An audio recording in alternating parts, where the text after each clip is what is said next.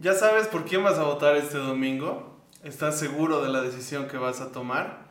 ¿Y cómo te has sentido estos días con todo lo que has visto, las noticias, las predicciones, los pronósticos, todo lo que nos está diciendo de alguna forma que se viene un tiempo difícil, se viene un tiempo de conflicto o de crisis?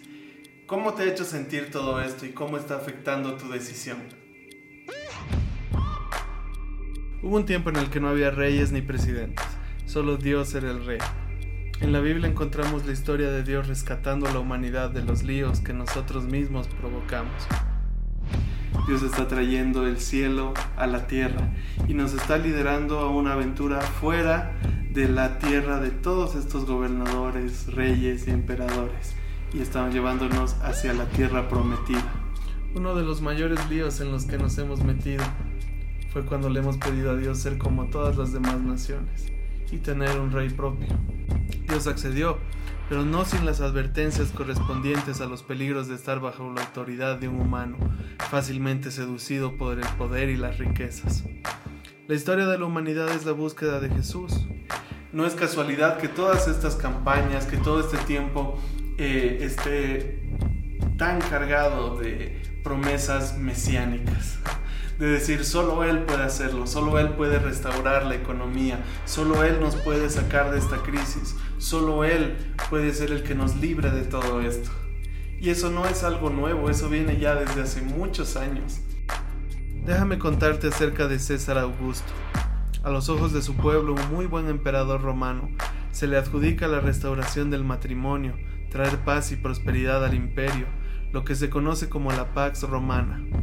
Llegó a ser tan buen gobernador que la gente, incluso él mismo, le empezaron a poner apodos como el Salvador del mundo, el Hijo de Dios y el Príncipe de Paz. Pero no era ninguna de estas cosas. En realidad él estaba loco y la gente estaba equivocada en atribuirle estas posiciones de divinidad. Diez años después de que este emperador falleció, en una de sus ciudades más pequeñas nació el verdadero Hijo de Dios, el verdadero Rey de paz, el, verdadero Salvador del mundo.